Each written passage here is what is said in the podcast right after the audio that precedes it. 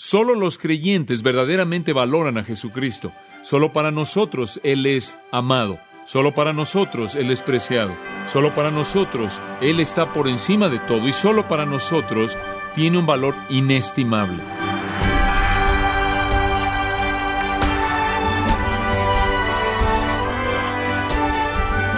Estimado oyente, ninguno de nosotros ha escogido nacer en el país en el cual nacimos, ni escoger nacer en la familia en la que nacimos. De la misma manera, la Biblia enseña que Dios es soberano y no el hombre, que el hombre no puede buscar a Dios, que la salvación no es una obra humana y que Dios nunca es una víctima de las decisiones de los hombres. Él es soberano y somos escogidos como lo verá aquí en gracia a vosotros, como parte de nuestro estudio titulado Los privilegios del creyente. Permítanme presentarles nuestro estudio en esta noche al recordarles lo que la Biblia dice acerca del costo de ser un cristiano.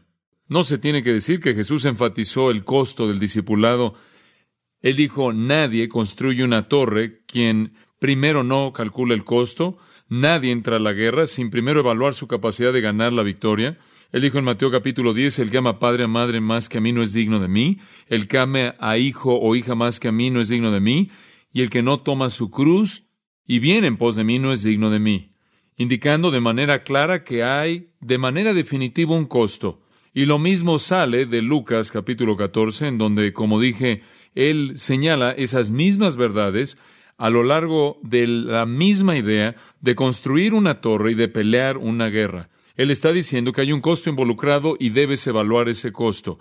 Cuando te conviertes en cristiano y te involucras en la experiencia cristiana y la vida cristiana, entiendes que hay ciertos costos, hay ciertos sacrificios, hay ciertas cosas que se demanda que le des la espalda a ello, que te rehuses de estar involucrado con ello. El gran énfasis en muchas maneras del Nuevo Testamento es el costo del discipulado, el costo de seguir a Jesucristo.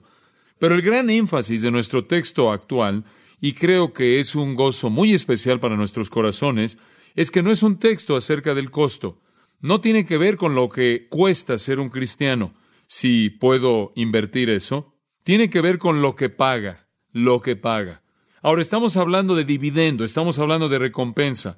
Ahora estamos hablando de tesoro, ahora estamos hablando de riquezas, ahora estamos hablando de lo que recibimos, no de lo que damos, lo que poseemos, no de lo que eliminamos. Las grandes riquezas espirituales que son la posesión atesorada de todos los verdaderos creyentes. Y estamos enfocándonos en privilegio espiritual. ¿Qué paga? ¿Qué beneficio me da? ¿Cuáles son las posesiones que vienen a mi vida como realidad debido a mi relación con Jesucristo? Y quiero decir esto, no es un tema raro en el Nuevo Testamento. Ciertamente a lo largo del Nuevo Testamento hay un gran énfasis en esto.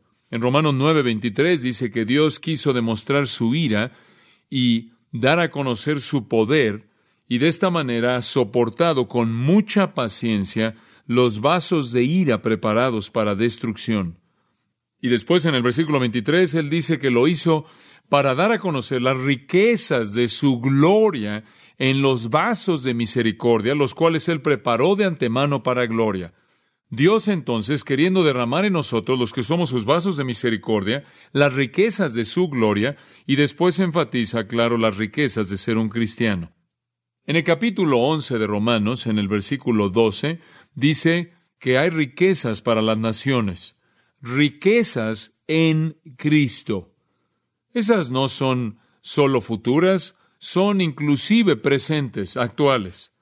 En Romanos 11, versículo 33, oh profundidad de las riquezas, los recursos ilimitados tanto de la sabiduría como del conocimiento de Dios. Y entonces este asunto de riquezas es un tema constante.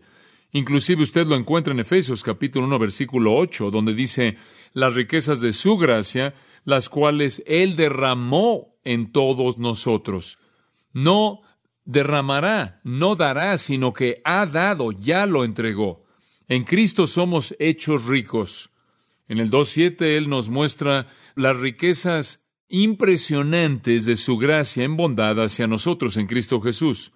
En el capítulo 3, versículo 8 dice que nosotros, los que hemos recibido el Evangelio, hemos recibido aquello que fue predicado, esto es, las riquezas inescrutables de Cristo. Después en el versículo 16, que Él os dé según las riquezas de su gloria, Filipenses 4:19, mi Dios pues suplirá todo lo que os falta conforme a sus qué? Sus riquezas. Entonces hay mucho en el Nuevo Testamento y tenemos y realmente únicamente hemos señalado unas cuantas escrituras acerca de las riquezas que poseemos, lo que es nuestro, lo que la vida cristiana paga, no lo que cuesta. Y todos nosotros, ciertamente, al estudiar esta porción en particular, debe ser, debemos estar llenos de gozo y llenos de gratitud conforme contemplamos estas cosas. Ahora, permítame llevarlo de regreso al versículo 4 y recordarle que todo comenzó con la frase viniendo a Él, acercándose a Él. Es en acercarnos a Cristo que somos hechos ricos. Es en acercarnos a Cristo que todo el privilegio espiritual se vuelve nuestro. Somos bendecidos con toda bendición espiritual en los lugares celestiales. Y recuerdo vívidamente también las palabras de Romanos capítulo 2 versículo 4. ¿O menospreciáis las riquezas de su benignidad? Digo, al venir a Él debemos pensar mucho y profundamente y ampliamente acerca de las riquezas de su bondad concedidas a nosotros. Entonces, con eso, en el versículo 4, Pedro nos introduce a unos cuantos privilegios espirituales enormes. Y les he estado diciendo, es como un caleidoscopio. Continúa volteándolo y cada vez que usted lo voltea le muestra un rearreglo de las mismas joyas grandes, grandes joyas espirituales para formar una imagen hermosa que no es vista en cada arreglo y es única en cada caso. En primer lugar, señalamos que uno de los privilegios es unión con Cristo, unión con nuestro Señor en el versículo 5. Segundo, acceso a nuestro Señor en el versículo 5. Y señalamos ahí que como piedras vivas estamos siendo edificadas, esa es la unión. Y después somos un sacerdocio santo que fue establecido para ofrecer sacrificios espirituales. Ese es el acceso. Y después, en tercer lugar, el tercero de los privilegios espirituales, seguridad de nuestro Señor. El versículo 6 dice que el que cree en Él no será decepcionado. Él nunca nos fallará, estamos seguros en Él. Después, en cuarto lugar, afecto hacia nuestro Señor. Versículo 7, este valor preciado o este valor inestimable entonces es para aquellos de ustedes que creen. ¿Qué quiso decir? Cristo es precioso a aquellos que creen. De hecho, la mejor manera, creo yo, en la que debemos traducir el griego es aquellos de ustedes que creen, Él es precioso. Entonces tenemos el privilegio de unión, acceso, seguridad y afecto. Se nos concede el gran privilegio de amar al Señor Jesucristo, como Pedro lo expresa, a quien sin haber visto lo aman. Y se nos ha concedido ese gran privilegio por la bondad y la gracia de Dios. De hecho, en Efesios 6:24 dice, gracia sea con todos aquellos que aman a nuestro Señor Jesucristo con amor incorruptible. ¡Qué privilegio! Y le presenté la pregunta en la última ocasión y la vuelvo a presentar. ¿Hay algo más gozoso como el gozo del amor? ¿Hay alguna emoción tan satisfactoria como el amor? ¿Tan emocionante como el amor? Y después, cuán maravilloso es que se nos dé el privilegio de amar al Señor Jesucristo. Pedro dice en los versículos 7 y 8 que la piedra angular, a quien el mundo rechaza, nosotros la adoramos. Él es precioso para nosotros. Para aquellos que no creen, la piedra que desecharon los edificadores, ésta se volvió la piedra angular misma y aquellos una piedra de ofensa y una roca de ofensa, y debido a la desobediencia, literalmente son destinados a la condenación y aplastados por esa misma piedra que ellos rechazan. Pero por otro lado, tenemos este privilegio increíble, inmerecido, de ser amados por el Señor y de amarlo a Él como algo que corresponde a Él. Y entonces tenemos afecto en nuestro Señor. Afecto es uno de los grandes privilegios espirituales.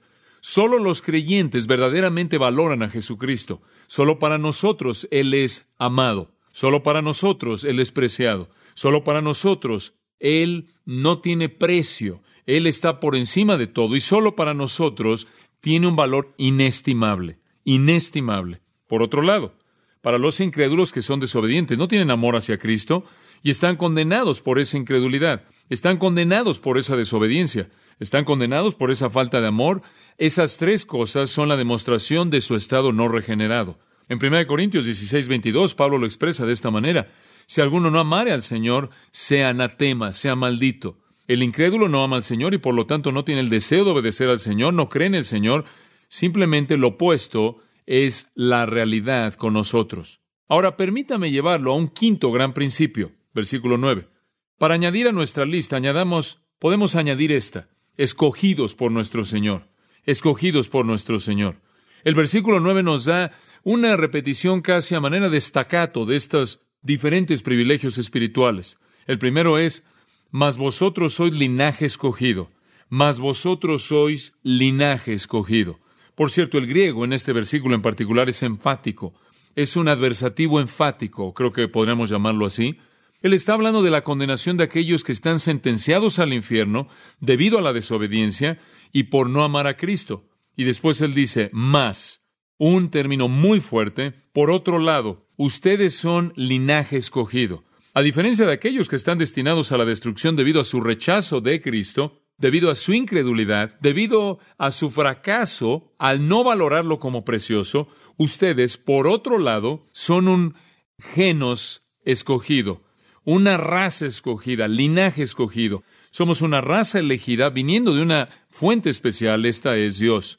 Ahora, por cierto, hemos estado señalando a lo largo de este estudio que aquí Pedro está remontándose al Antiguo Testamento y tocando textos del Antiguo Testamento. Hemos citado varios de ellos. Él hizo referencia a pasajes del Antiguo Testamento en los versículos 4 y 5. Él cita de manera directa en el versículo 6 y 7 y 8. Y ahora de nuevo él está remontándose en el versículo 9 a tocar pasajes del Antiguo Testamento. Y cuando él dice que somos una raza o linaje escogido, él está remontándose a Deuteronomio capítulo 7. Y en Deuteronomio capítulo 7, en el versículo 6 dice, pues vosotros sois un pueblo santo para Jehová vuestro Dios. Jehová vuestro Dios os ha escogido para que seáis un pueblo de posesión suya de todos los pueblos que están sobre la faz de la tierra. El Señor no amó, no los amó ni los escogió porque eran más en número que cualquiera de las otras naciones, porque eran las más pequeñas, eran la más pequeña de todos los pueblos, sino porque el Señor os amó y guardó el juramento que Él os juró, juró a vuestros padres. El Señor los sacó por brazo fuerte y los redimió de la casa de esclavitud de la mano de Faraón, rey de Egipto. Sabed pues que el Señor vuestro Dios, Él es Dios. Y entonces aquí encontramos, regresando hasta Deuteronomio 7, que Israel, a Israel se le dice que son escogidos por Dios. Y es ese texto, sin duda alguna, lo que está en la mente de Pedro conforme él escribe estos versículos. Él está viendo la iglesia ahora, la comunidad redimida de Dios como escogida, así como Israel en la antigüedad había sido escogido por Dios para cumplir un propósito especial dentro de su plan. En Isaías, quiero llevarlo a otro pasaje del Antiguo Testamento que puede ser comparado. Isaías capítulo 43, versículo 21. Vuelve a decir de Israel, el pueblo a quien yo formé para mí mismo, el pueblo a quien yo formé para mí mismo. Dios identifica a su pueblo Israel como un pueblo escogido. De hecho, esa ha sido la credencial que han tenido a lo largo de los años. Ese ha sido el título por el que se les identifica. Han sido conocidos como el pueblo escogido. Pero ahora hay una nueva raza escogida, una genos escogida, un pueblo que ha salido de la vida que ha salido a partir de la fuente de vida de Dios mismo, habiendo sido escogidos por Dios. Ahora regrese a Primera de Pedro capítulo 1 por un momento y recuerde el versículo 1 y 2. Al final del versículo 1, habiendo identificado a los expatriados que están dispersados ahí en el Ponto, Galacia, Capadocia, Asia y Bitinia, él dice de ellos, estos cristianos, que son elegidos según la presciencia de Dios Padre por la obra santificadora del Espíritu, y aquí Él dice que los creyentes son escogidos, escogidos por Dios. Este es el privilegio más increíble de todos, y usted debe celebrarlo en su plenitud. Usted va a ver que es a partir de ser escogido que todos los demás privilegios fluyen. Usted fue escogido, y eso se repite una y otra y otra vez en las Escrituras. Y simplemente quiero presentárselo brevemente para cimentarlo en su pensamiento.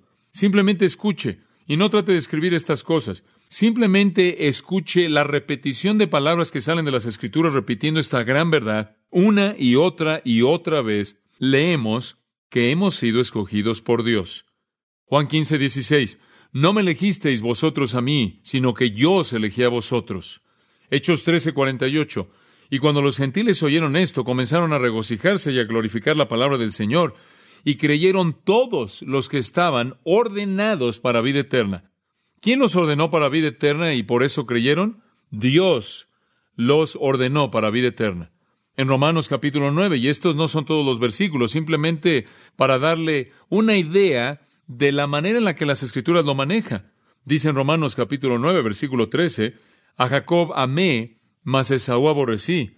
¿Qué pues diremos? ¿Que hay injusticia en Dios?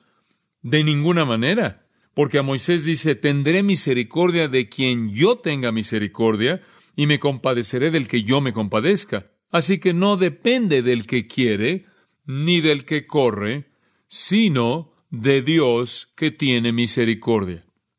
Romanos capítulo 11, versículo 5.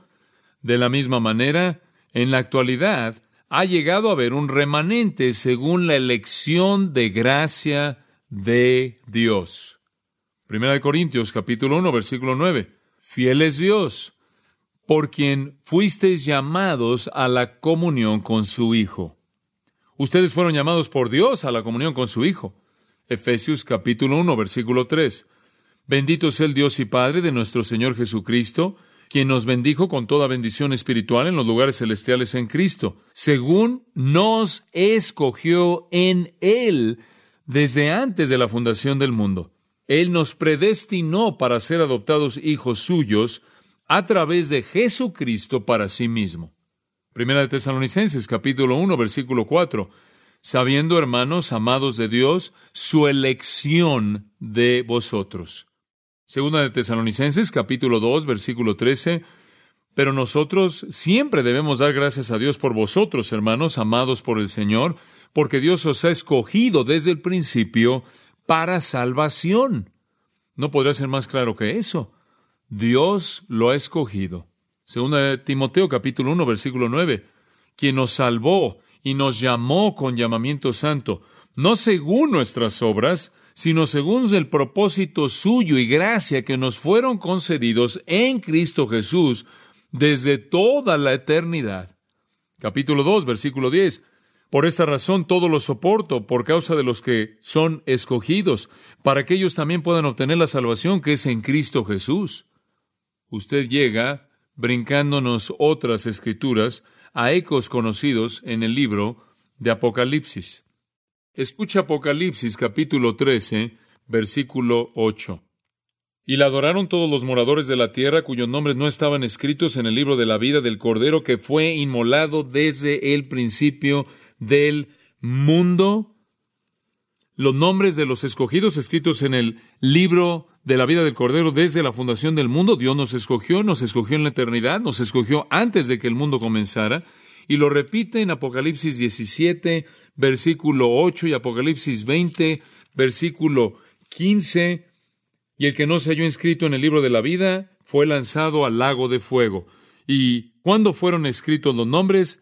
Antes de la fundación del mundo. Y entonces una y otra y otra vez el testimonio de las escrituras es que fuimos elegidos, elegidos antes de la fundación del mundo en Cristo por Dios. ¿Por qué? ¿Porque éramos maravillosos? No, porque Él soberanamente determinó amarnos para sus propios propósitos santos, los cuales nosotros quizás nunca entenderemos de manera plena. Dice usted, bueno, eh, ¿no lo hizo Él por preconocimiento? ¿Acaso no dice en 1 Pedro 1.2, según el preconocimiento de la presencia de Dios? Sí lo hace. La pregunta es, ¿qué significa eso? Algunas personas dicen, bueno, simplemente significa que Él supo antes lo que haríamos y entonces al saber desde antes lo que haríamos, Él nos escogió en base a ese conocimiento. O Él simplemente sabía que iba a pasar por la naturaleza que Él había hecho, que Él había diseñado en nosotros lo que haríamos y de esta manera nos escogió acerca de nuestro futuro. Y eso no es verdad. Eso no es lo que preconocimiento o presencia significa. Preconocimiento es una decisión deliberada. De hecho, en ciertas maneras es una traducción desafortunada. Significa una decisión deliberada. No significa que Dios ve al futuro, ve hacia adelante y sabe lo que vamos a hacer y entonces Él actúa.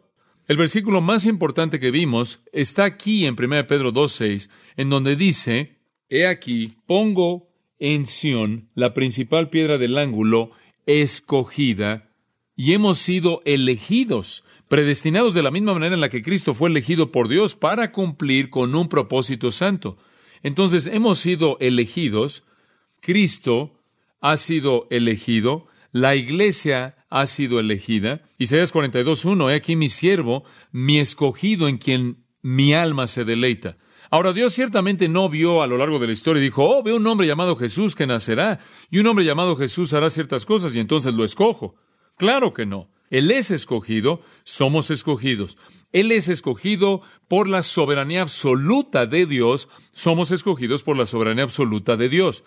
No es cuestión de que Dios vio hacia el futuro en la historia y después escogió en base a lo que haríamos por nuestra propia voluntad, en absoluto. De hecho, si Dios está viendo por algún telescopio largo, viendo el futuro y esperando que nosotros actuáramos, entonces eso hace que el hombre sea soberano, eso le da al hombre el crédito por su propia fe. Y eso supone que el hombre puede y busca a Dios, eso hace de la salvación una obra humana y relega a Dios a una deidad de segunda clase que no puede recibir tanta gloria como nosotros merecemos. Y todas esas, y todas esas ideas son violentamente contrarias, son contrarias de manera violenta a todo lo que las escrituras enseñan. Las escrituras enseñan que Dios es soberano, no el hombre que el hombre no puede recibir crédito alguno por creer, que el hombre no busca ni quiere buscar a Dios, que la salvación no es una obra humana en absoluta y que Dios nunca es víctima de las decisiones de los hombres. Él es soberano, nosotros escogidos. Jeremías fue escogido desde antes de que él naciera, ahí en el vientre de su madre, y entonces hemos sido escogidos igual. Ese gran privilegio espiritual no es un privilegio que nos deja aturdidos. Dices, bueno, ¿quieres decir que yo soy cristiano porque Dios me escogió desde antes de la fundación del mundo? Sí. Y esa decisión de salvación fue activada cuando el Espíritu de Dios se movió en su corazón para que usted creyera. El hecho de que usted sea escogido no se vuelve una realidad sin su fe, pero eso también es la obra del Espíritu. Y este privilegio espiritual en particular es la verdad que aplasta como ninguna otra nuestro orgullo en las Escrituras. Destruye nuestro orgullo, nos aplasta porque nada en nuestra salvación tiene nada que ver con nosotros. Fuimos movidos por el poder de Dios habiendo sido escogidos. Es la doctrina que aplasta como ninguna otra en las Escrituras nuestro orgullo. En segundo lugar, es la doctrina que exalta más a Dios porque todo es de Dios. Todo de Dios. Todo es de Dios. En tercer lugar, es la doctrina que promueve como ninguna otra la santidad. ¿Por qué? Porque debemos estar tan agradecidos que viviremos para Él, por Él, a cualquier precio. Debemos estar tan agradecidos que debe consumirnos con una pasión por la obediencia. Además, la doctrina de la decisión soberana de Dios debe ser la doctrina que más fortaleza nos da. ¿Por qué? Porque debe traer paz a toda situación. Sabemos que somos los elegidos de Dios. Esa elección es eterna, esa elección es inequívoca, no puede cambiar, no puede ser alterada y eso debe traer paz a toda situación. Y francamente, no solo es la doctrina que más aplasta nuestro orgullo y que más exalta a Dios y que más promueve la santidad y que más fortaleza da, sino que también es el privilegio espiritual que más gozo produce. ¿Por qué? Porque es la única esperanza para pecadores miserables. Y si estoy agradecido por cualquier cosa, sobre cualquier otra cosa estoy agradecido porque Dios me eligió, ¿usted no? Y entonces, ser escogido por Dios, escogido por nuestro Señor, qué privilegio espiritual, qué privilegio espiritual. Una más, conforme continuamos viendo nuestros privilegios espirituales, Pedro escoge otro privilegio del Antiguo Testamento. Él no solo dice, mas vosotros sois linaje escogido, versículo 9, sino real sacerdocio, real sacerdocio. El énfasis aquí está en el real. El sacerdocio ya ha sido explicado en el versículo 5. Entramos a eso en gran detalle. Pero aquí él está hablando de un sacerdocio real. Esto es realmente único. Sacerdotes son una cosa, reyes otra cosa. Combinar los dos es algo sorprendente. Qué privilegio espiritual. Pero él tomó esto de Éxodo capítulo 19, versículo 6. Y vosotros me seréis un reino de sacerdotes, se le dice Israel. Ustedes me serán un reino de sacerdotes, sacerdotes reales. El hecho es que, esto es realmente triste, el hecho es que Israel perdió ese privilegio. Un sacerdote debió ofrecer sacrificios a Dios y un rey gobernar, tener dominio. Entonces llamemos al punto número seis dominio con nuestro Señor. Ese es el sexto privilegio, dominio con nuestro Señor. Israel pecó Israel perdió el privilegio. Israel nunca pudo vivir el dominio. Dios les había prometido un reino, Dios les había prometido que ellos dominarían. Nunca lo vieron, nunca lo experimentaron. Ellos lo perdieron debido a su apostasía y debido a que ejecutaron al Mesías. Pero ahora Él le dice a la iglesia, ustedes son mi nuevo real sacerdocio. No solo sacerdotes, sino sacerdotes reales. Ahora, ¿qué significa eso? Bueno, podría significar dos cosas. Un sacerdocio pertenecía al rey y estaba al servicio del rey, y entonces sería un sacerdocio real, uno que servía al rey. Pero es más que eso, es eso, pero hay un segundo pensamiento aquí. Un real sacerdocio no solo sería un sacerdocio que le pertenecía al rey y le servía al rey, sino en segundo lugar, sería un sacerdocio que ejercía dominio y gobernaba. No solo servimos a un rey, reinamos con el rey. Somos un real sacerdocio porque somos los sacerdotes del rey y somos un real sacerdocio porque como sacerdotes gobernamos con el rey. Esto es maravilloso. De hecho, me gusta traducirlo una casa real de sacerdotes. Esa es la idea. Una casa real de sacerdotes. Qué gran privilegio.